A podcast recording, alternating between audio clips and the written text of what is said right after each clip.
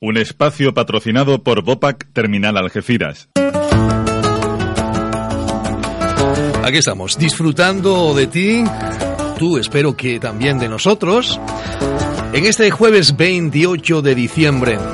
Y en este tramo vamos a hablar de ecología en la frontera con Juan María Arenas, doctor en ecología, conservación y restauración de ecosistemas, divulgador y comunicador científico, además de director de la web www.restauraciondeecosistemas.com. Bueno, los días se acortan, las temperaturas caen, el invierno anuncia, o ya de hecho ha dejado su, su llegada, ¿no? En este hemisferio norte. La gente incluso se reúne en Stonger para ver el amanecer como parte de, de esa ceremonia para celebrar el solsticio de invierno. Y es que todo esto tiene que ver mucho también con la naturaleza.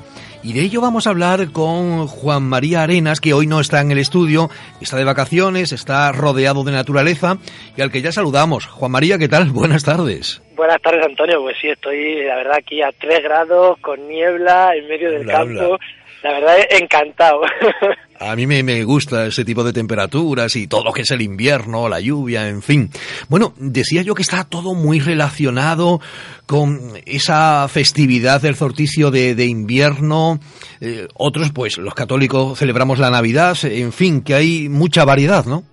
Sí, la verdad que está, estas fechas, que es lo que, bueno, dijimos de hablar, que la Navidad, que para los católicos es algo que, que es pues el nacimiento de, de Jesús y demás, pero eh, realmente eh, es una festividad eh, pagana, porque tradicionalmente, desde hace mm, dos mil años, tres mil años antes de Cristo, por ejemplo, en Stonehenge, como hemos dicho, que quien no lo conozca, son estas piedras enormes de, de Escocia que están rodeadas así en forma de círculo, pues ahí, por ejemplo, hace ya, mm, hace cinco mil años, ya se celebraba, parece que allí ya se celebraban rituales en torno a estas fechas. ¿Y por qué? ¿Por qué en torno a estas fechas? es un proceso muy, relacionado con la naturaleza. Es el momento en el que el sol eh, empieza a nacer de nuevo. Los días más cortos son a finales de sobre el 20 de diciembre. A partir de ahí, los días empiezan a ser un poquito más largos. Entonces es como que el sol le va ganando, le va ganando ya partida a, la oscuridad, ¿no? Los días cada vez son un poquito más largos. Pero es que además hay otros dos procesos que se juntan, que es justo en estas fechas ya se han recolectado todos los frutos, ya se han recolectado todos los frutos de, de, otoño, pues las castañas, las bellotas, todos los típicos frutos de otoño, y es el momento en el que ya hay que empezar a preparar. Hay todavía mucha abundancia, pues los cerdos están que, están hinchados a comer, y es el momento en el que ya empieza a, a no haber abundancia, ya entra el invierno más duro, es el momento pues ya de, de ir eh, pues pegándose un festín antes de ya que lleguen estos días malos que empiezan ahora en estas fechas ya pues de nieves y demás y ya de que se empieza a preparar luego ya la tierra pues ya para que empiece a dar frutos en, en primavera. Entonces es típico que en todas las culturas ahora veremos algunos ejemplos en todas las culturas en estas fechas siempre se ha celebrado una fiesta de, de comida, de bebida, de, de, de disfrutar de, de, de, eso, de la abundancia que nos ha dado el otoño de frutos, de, de, animales y de el inicio del sol que empieza ya a resurgir. Entonces, en todas las culturas siempre se ha celebrado esta festividad, que es un proceso totalmente natural, o sea, apegado a la tierra en todas las culturas. ¿Qué pasa? Que después, como todas las, todas las religiones, si ahora podemos hablar de los romanos, de los, eh, las culturas germánicas, ya hemos dicho de los escoceses en Stonehenge, todas las culturas han dicho, vale, pues si ya tenemos una festividad ahí que se ha celebrado tradicionalmente, pues vamos a poner ahí una conmemoración, una conmemoración a nuestros dioses y vamos a seguir manteniendo las tradiciones que esta gente ya tenía, pero vamos a pues a conmemorar también nuestras tradiciones religiosas que ya digo, incas, mayas, romanos, cristianos, todo Porque el mundo tenía... Juan María se da unas condiciones eh, muy peculiares y es que la razón de que haya solsticios y las estaciones es que la Tierra está inclinada respecto al Sol a una media de 23,5 grados. Esto significa que los hemisferios norte y sur reciben cantidades desiguales de, de, de luz solar, ¿no? Con lo que la naturaleza pues tiene ahí que ver muchísimo decir.